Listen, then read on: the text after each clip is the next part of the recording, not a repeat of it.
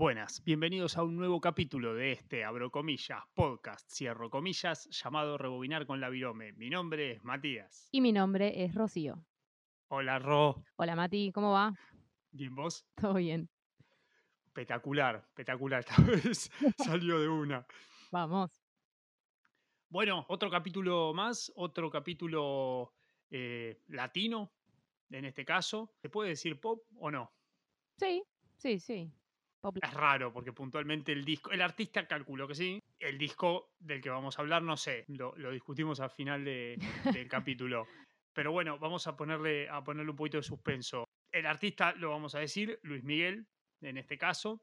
Y el disco lo vamos a, lo vamos a, a dejar igual calculo que, si digo, para mí el mejor disco de Luis Miguel ya se sabe, pero vamos a, vamos a, de- a dejarlo todavía para el que no leyó la descripción. Contexto de Luis Miguel. ¿Escuchaba a Luis Miguel? ¿Escuchaste mucho Luis Miguel? ¿Poco Luis Miguel? Eh, mira, en bueno, finales de los 90 se escuchaba mucho en mi casa y principalmente también por, eh, viste que en los 90 hizo varios Vélez acá Sí. y bueno, era clásico que Canal 13 tenía la filmación y la pasaba y nosotros me acuerdo que teníamos una mm, videocasetera con, con grabadora y, entonces eh, mis papás eh, lo grababan, me acuerdo que el particularmente el que veíamos siempre, porque era creo que el que teníamos grabado era el Vélez 97, por ahí. Eh, y era verlo constantemente. Era- eso y los Midachi. Básicamente todo lo que pasaba Canal Sí. 13. O sea, Luis Miguel en Vélez y Midachi. Nada más. Y después, un poquito más adelante, eh, One, Night, eh, One Night Only de VGs. Era el otro que explotaba. Es verdad. sí. Así que no. Midachi, es verdad, pasaban ¿El todo el tiempo eso. Ah, Los sí, Midachi y sí. Luis Miguel, me acuerdo. Olvídate, sí, sí, sí. No, pero encima era buenísimo porque ya de por sí lo repetían muchas veces. Pero bueno, ya tenerlo grabado en VHS era como que, bueno, hoy sábado de la noche, ¿qué se escucha? Y vamos a escuchar el Vélez de Luis Miguel del 97. Ya fue. Por decimoava vez. O sea, VHS aparte. Bueno, es Sí. bastante, va eh, bastante linkeado con este, con este podcast, digamos. Es, es- es nuestra idea. VHS, cassette, oldies. Está, está perfecto. No, yo, bueno, te- te- acá se me va a caer un poco más la edad, pero Luis Miguel para mí es asaltos en la primaria. Ah, mira. Teníamos, voy a, voy a contar una anécdota, no voy a dar nombres por las dudas, ¿no? Para eh, proteger eh, de la vergüenza sobre todo, pero me acuerdo, en la primaria nosotros éramos eh, un montón, íbamos siempre o a saltos o a cumpleaños, y me acuerdo que era la época donde uno en- en esa época se bailaba un poco más lentos, sexto, séptimo grado era la época donde empezabas, las chicas querían bailar lentos, los varones también, y, y era un tema que, porque no había tanta llegada, los pibes no tenían tanta música, eh, y los padres mucha bola no daban, pues ya creo que estaban hinchados las bolas, entonces me acuerdo a los últimos, ya en los últimos cumpleaños, me acuerdo que teníamos este disco que vamos a analizar hoy. Después había Yacimel y había un montón de boludeces en el medio y Shakira y un montón de cosas. Pero dentro del el, el lento estaba este disco de Luis Miguel que tiene dos o tres baladas que son eh, realmente lindas. Y me acuerdo de en un cumpleaños particular en la terraza de una de las chicas, que voy a cuidar todos los nombres por las dudas, pero les mando un beso a todos mis compañeros de primaria si lo están escuchando, que debemos haber puesto los mismos tres temas unas 20 veces, 25 veces, sin exagerar, ¿eh? Uh, Ponele que de 5 de la tarde a 8 eh, fue el- la- los mismos tres temas. Eh, los tres lentos o cuatro de este disco para poder bailar lentos y aparte porque eran lentos muy lindos. Y me acuerdo de ese cumpleaños particular, si bien todo ese año eh, sonó ese, ese mismo disco, porque era uno de los discos que teníamos. No sé por qué alguno había llegado a ese cassette y era repetir ese cassette en todos los, los cumpleaños para poder bailar lentos. Y puntualmente, mirá cómo se linkea, yo no lo sabía, pero cómo se linkea con tu anécdota, que ese día del cumpleaños me acuerdo que me vinieron a buscar y me contaron que San Lorenzo había perdido con Vélez 2 a 1, como para linkear todo. Eso es posta, eh, te juro que fue posta. No me olvido nunca más de esa noche. Con gol, creo que había sido un- incluso un gol de tiro libre de Chilaver, me parece, pero sí, habíamos perdido 2 a 1 con Vélez. Y nosotros, y yo mientras bailando Luis Buenísimo. Miguel. qué buena anécdota. Eh, Sí, eh, pues, un poco, da un poco de vergüenza, pero después ya con, con los años de terapia la superé. Pero es verdad que más allá de, de- de la anécdota, es un discazo. Tiene unos lentos que son maravillosos y tiene un montón de cosas más. Claro. El cassette que vamos a analizar hoy en Rebobinar con la Virome es. ¿Lo digo yo? Sí, Aries. Excelente. chan, chan, chan. Aries de Luis Miguel, disco complejo para analizar, sobre todo si salimos de "Eh, es un disco de Luis Miguel, sí, es un disco de Luis Miguel, sin duda. Creo que vamos a tener, vamos a tratar de, de no, de no hacerlo tan largo, por eso ya nos metemos en el análisis del disco, pero es un disco con un trasfondo y sobre todo con un trabajo que merecía un lugar en el podcast, merecía un análisis, me parece. Sí, sí, sí. Em, Año 93. año Ya 93, nos metemos en el sí. disco. O en, bueno, en, la- en la- en el contexto del, del disco. El anterior fue, corregime, ¿no? Pero creo que el anterior fue romance. Claro. Si sí. no le pifio. sí, sí, sí, perfecto. Dos años antes había sacado romance. Romance es en el que tenía los temas de Manzanero. Claro, que fue producido por Manzanero también, sí. Sí, sí. Todos boleros, básicamente. Ok. Pues Mm. capaz que si hubiéramos conseguido ese en la primaria hubiera estado mejor. Pero teníamos Aries. Bueno, pero este era una linda amalgama, digo, porque podías bailar los lentos, pero también podías bailar algo más rítmico. Estaba bueno. sí, de, de- sí, de pibe creo que no, no te- teni- teníamos la cabeza en otro lado, nunca asociamos. No le eh, prestaban atención a lo otro. no, no. Eh, cosa que sí hice, hice después de grande y por eso eh, está este disco en este podcast. Pero, pero no, solo en ese momento nos interesaban los boleros. Pero bueno, este es un disco que como productores, si bien él está como productor principal en el disco, cuando se busca un poquitito quiénes fueron los otros productores y quiénes, ayu- quiénes ayudaron, hay varios nombres que llaman la atención. Como por ejemplo Juan Luis Guerra. Sí, que escribió uno de los temas. Exactamente. Sí. Después está Juan Carlos Calderón. Un canadiense también, ¿no? eh, sí, hay un canadiense dando vueltas. David Foster. Ah, sí.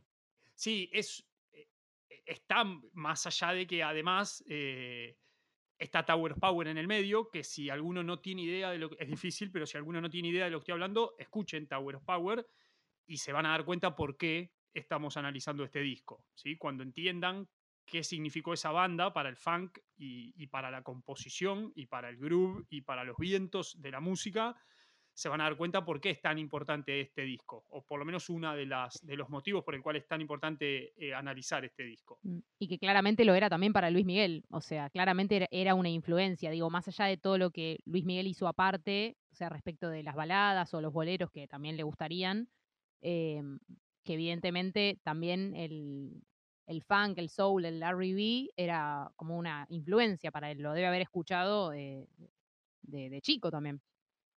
Sí, a mí me, me, me- me- me genera ruido un poco, claramente debe. Yo no sé hasta qué punto él le gustaba y conocía de esa música. Sí. Es un poco lo que pasa con Cristian Castro, ¿viste? Que Después ya se arma el mito de que de repente escucha todo, pero siempre hace el mismo tipo de música.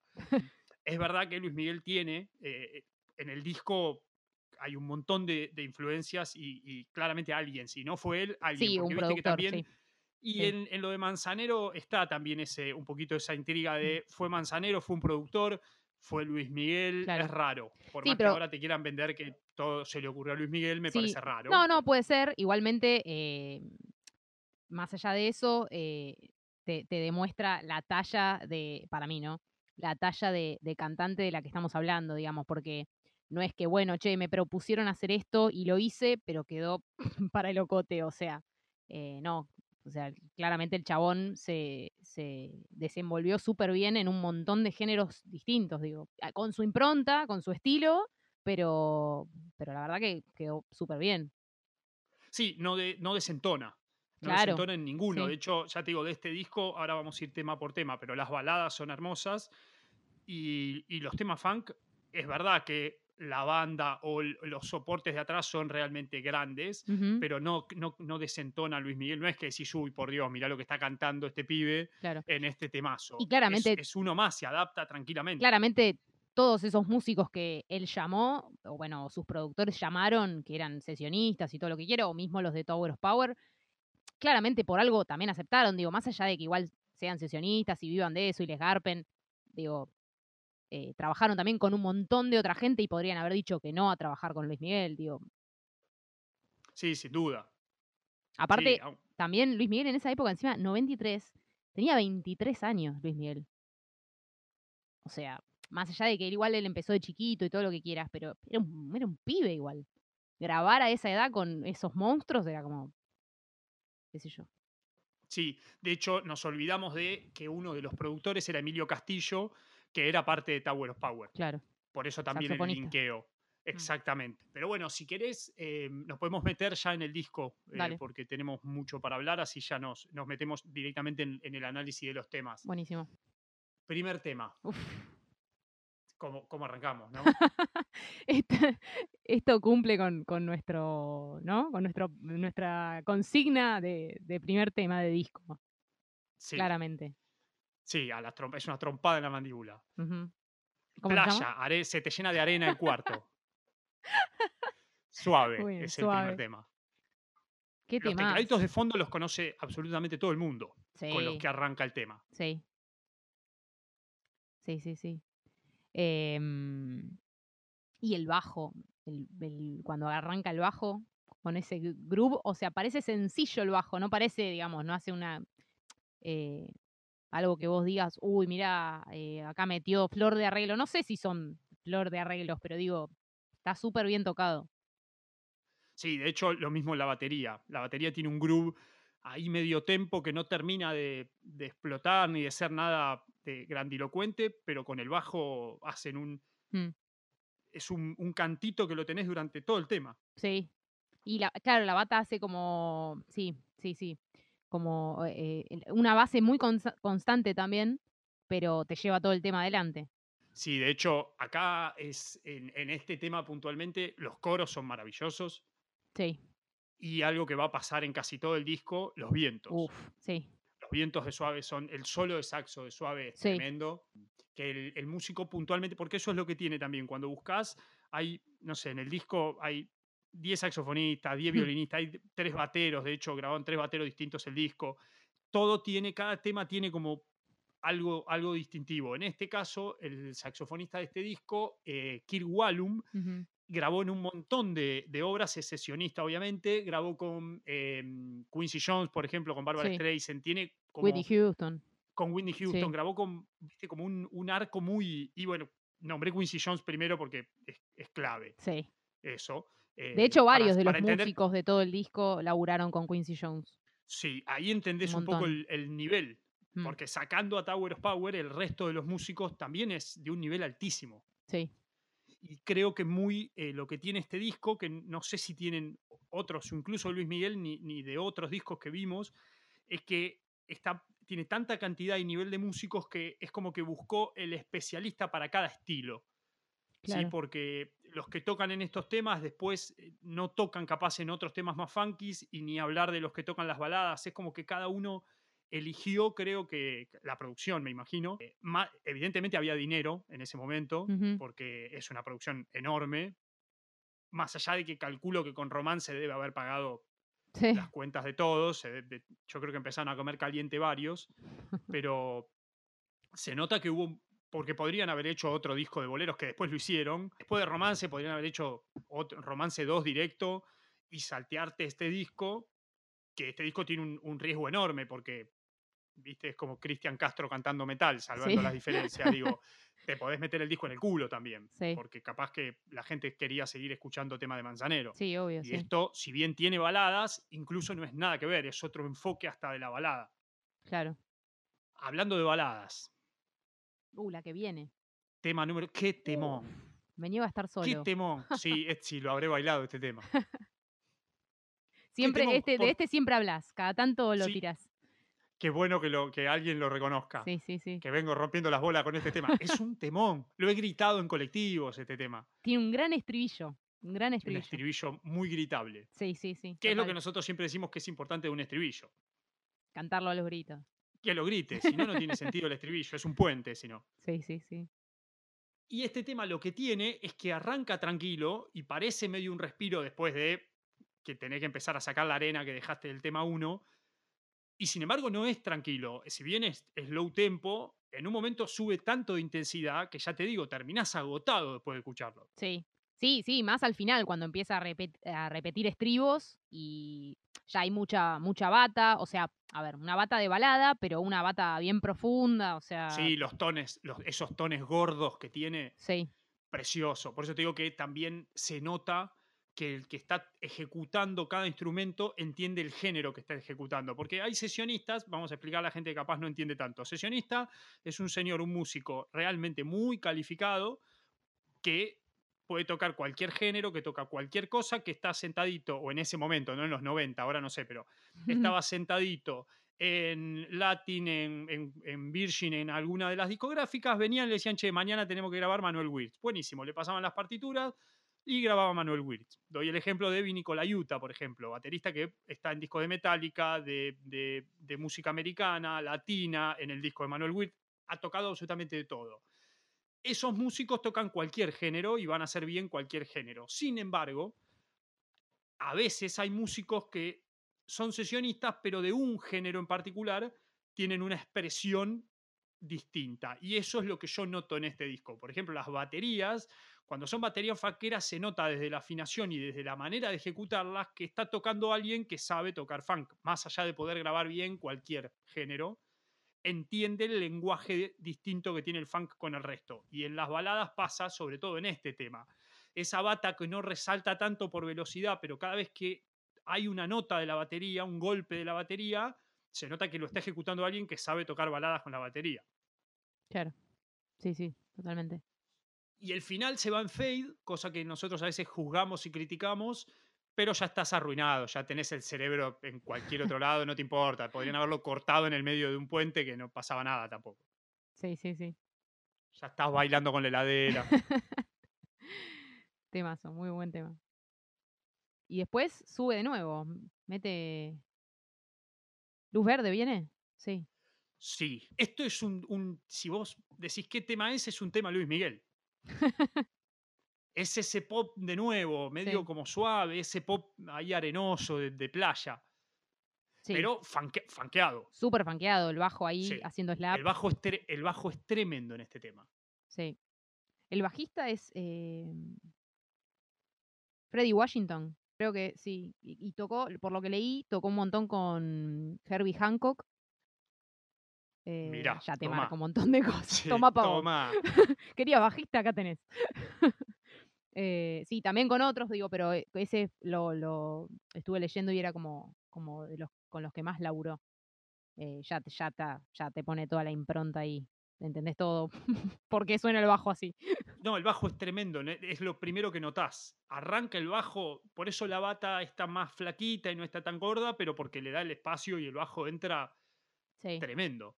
Los teclados también no, son nada empalagosos, ¿viste? Son todos toquecitos, está, está es muy fanqueado el tema. Parece, es un tema pop, porque es un tema pop, pero muy bien ejecutado y con un funk ahí que, sobre todo en el bajo, que no, no, te, deja, no te deja despegarte de toda la idea del disco, que como decíamos en otros momentos, a veces el disco la idea era, bueno, mira qué bien canto, claramente acá canta bien y está los gritos todo el disco, pero acá la idea es mira qué músicos tengo y mira cómo puedo hacer funk. Sí, sí, sí, sí. Para que después no digan que en funk mexicano es maná. Por ejemplo, ¿no? Este podcast está en contra, dígale no a maná.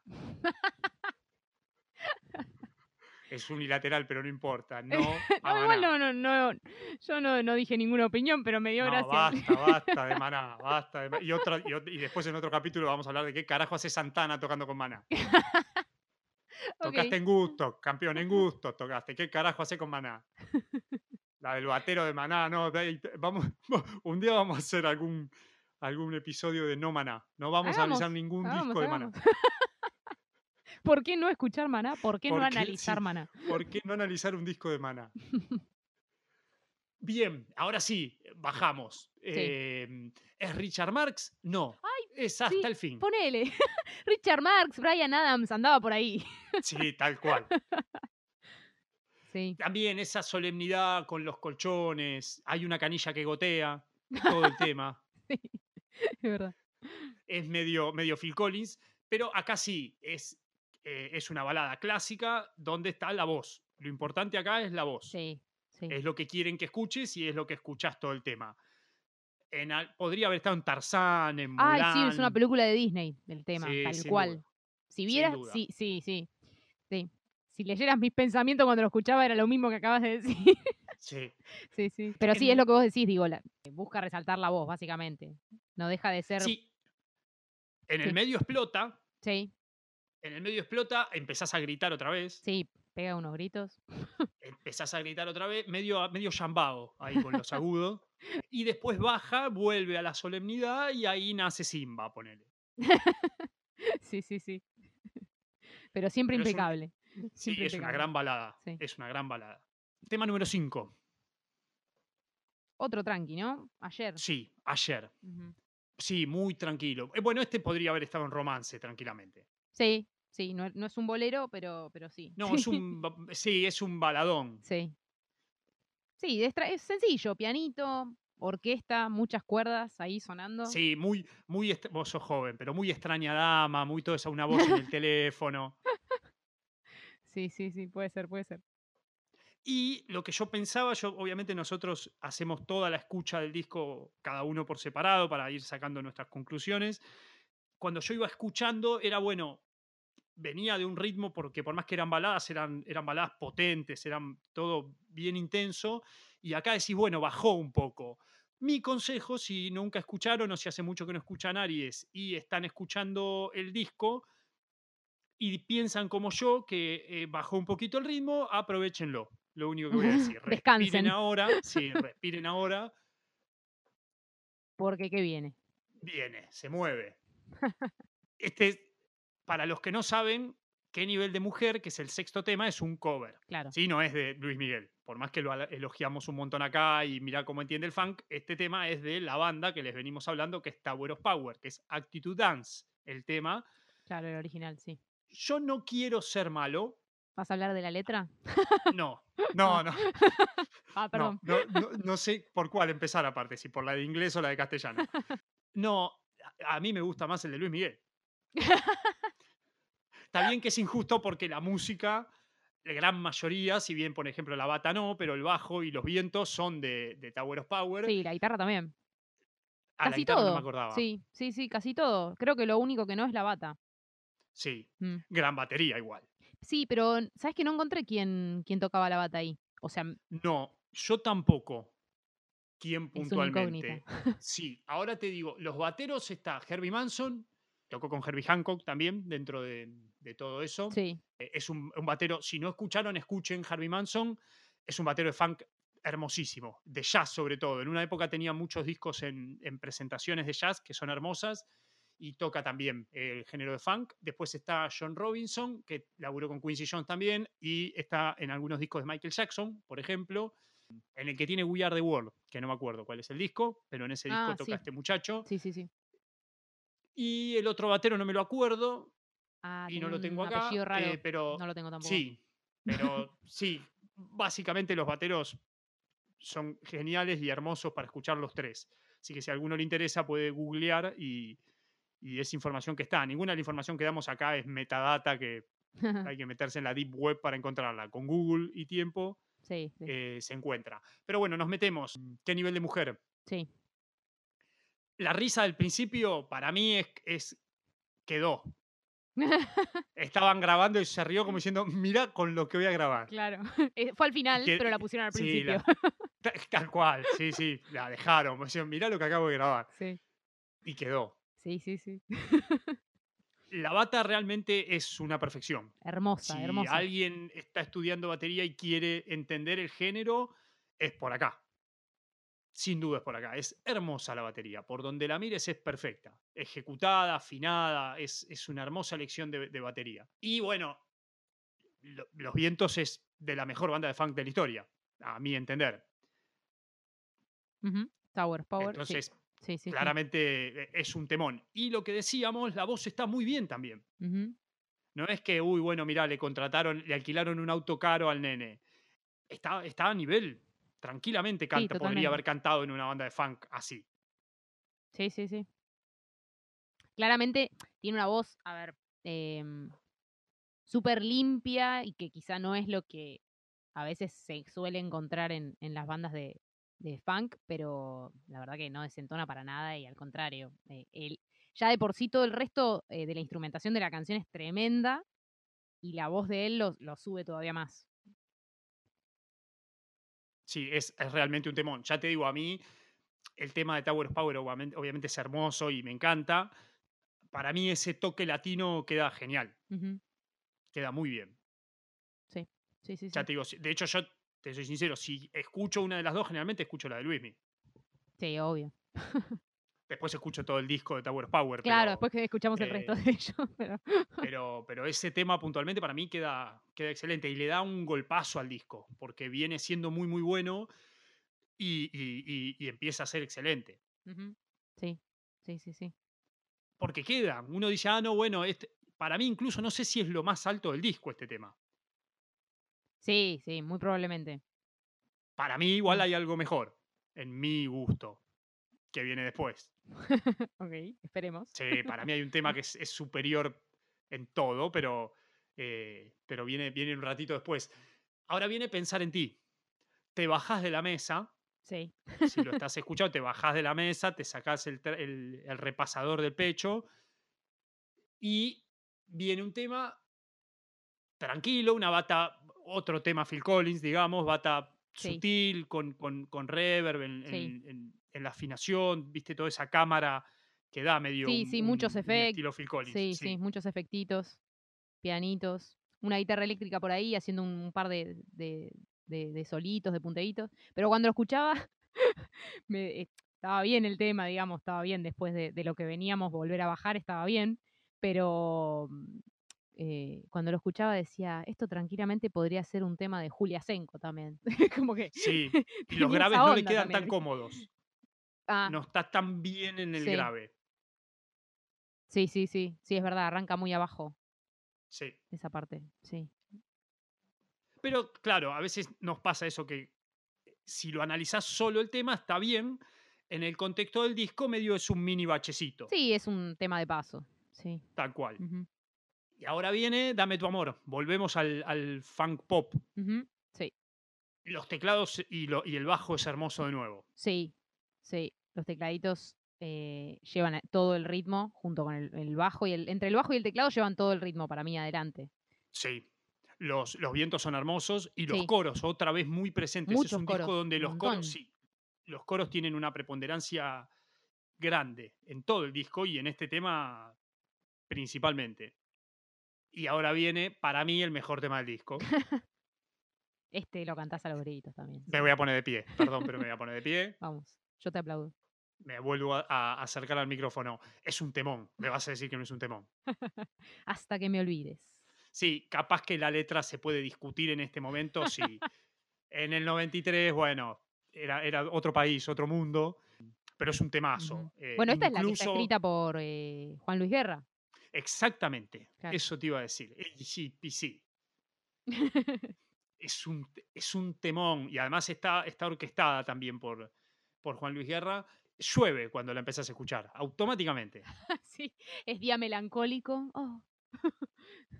¿No? Sí, es, y aparte creo que en este sí es, es una balada del- de, las, de las más bailadas del, del- del mundo. Es una bailada directamente. Fuera de broma, es un temón, es una balada perfecta. Sí. Y, co- y con mucha fuerza aparte, porque al principio arranca eh, como un tecladito, después empieza una guitarra, viene ahí haciendo unos arpegios, pero después eh, tiene mucho power el, el resto después. Cuando empiezan los estribillos, empezás a cantar a los gritos, haciendo la mímica, ¿viste? Sí, y el último puente.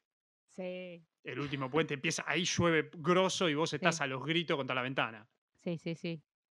Sí, es, para mí es un es hermo- hermoso, hermosa balada. Muy lindo tema. Y ahora Sí, a ver, ¿qué pasa con se el va, último? último se va el, disco, el último tema.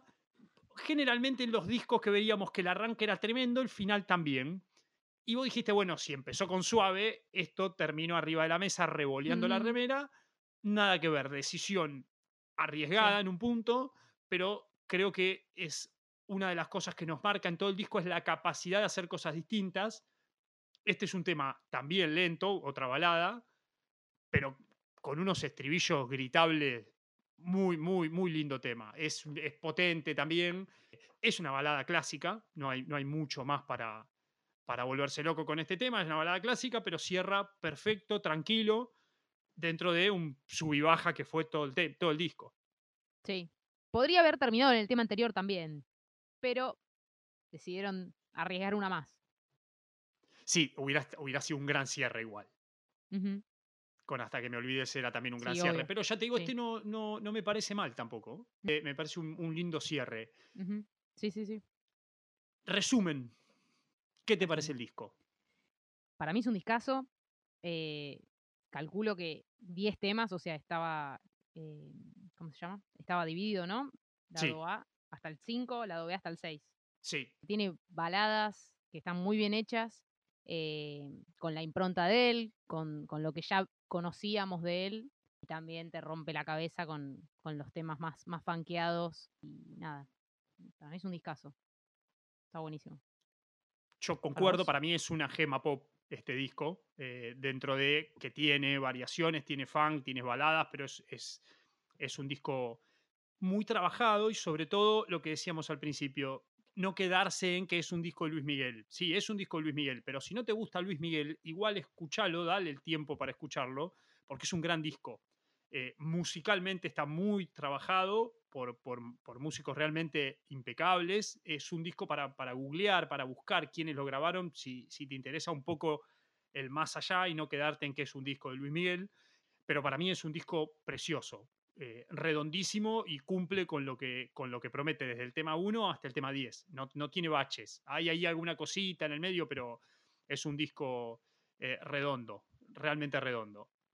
A lo cual, uniendo todo con el nombre del podcast, particularmente en mi caso, em, no hace falta rebobinar con nada, porque lo escucharía de pe a pa, de punta a punta, sin ningún tipo de problema, sin gastar pila en rebobinar y sin volverme loco con la virome yo lo, lo, utiliza, lo, escucharía directo. Para mí es, es un disco para, para, el género y para lo que nos quiere dar, es casi perfecto.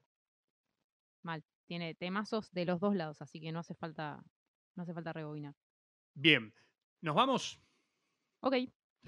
Nos vamos entonces. Gracias por escucharnos. Sigan escuchando este podcast, los, demás episodios eh, y escúchenos el próximo capítulo donde capaz, capaz que analizamos el disco de Arturo Puig. Chau.